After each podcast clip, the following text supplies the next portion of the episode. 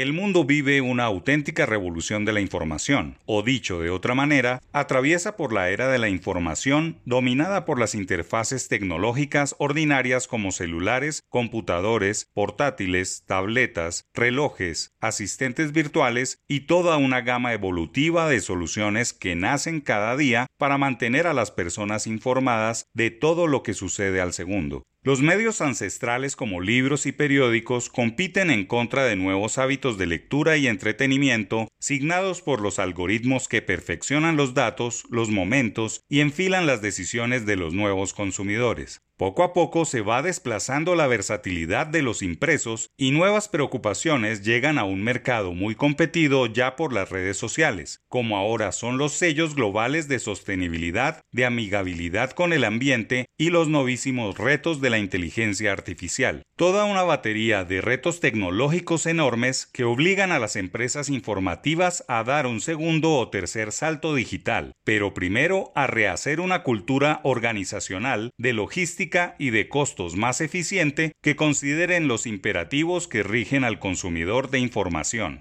El periódico de hoy, que usted lector recibe, está elaborado con papel hecho a partir de fibras de celulosa de caña de azúcar, un salto enorme en función de las nuevas exigencias ambientales. Hasta hace solo una década, el papel con que se hacían los periódicos era obtenido de maderas pulpables, blandas, absorbentes, resistentes, como abetos, alerces, eucaliptos y abedules. Un país del trópico como Colombia tenía que importar de Chile, Argentina, Canadá o los países escandinavos el papel, asumiendo los costos de los fletes e importaciones. Que poco a poco se estandarice la elaboración de periódicos con materia prima dentro del país es un gran paso en función de la sostenibilidad en la difusión de la información. Desde siempre, el papel periódico ha sido el prototipo del reciclaje y más aún ahora que se pueda producir desde fibras vegetales locales. Las tintas con las que se plasman estas letras también son elaboradas de manera sostenible, y la huella de carbono generada al redactar los contenidos es medida en función de los recursos utilizados como agua, energía, horas individuo, todos esos indicadores que deben determinar las buenas prácticas.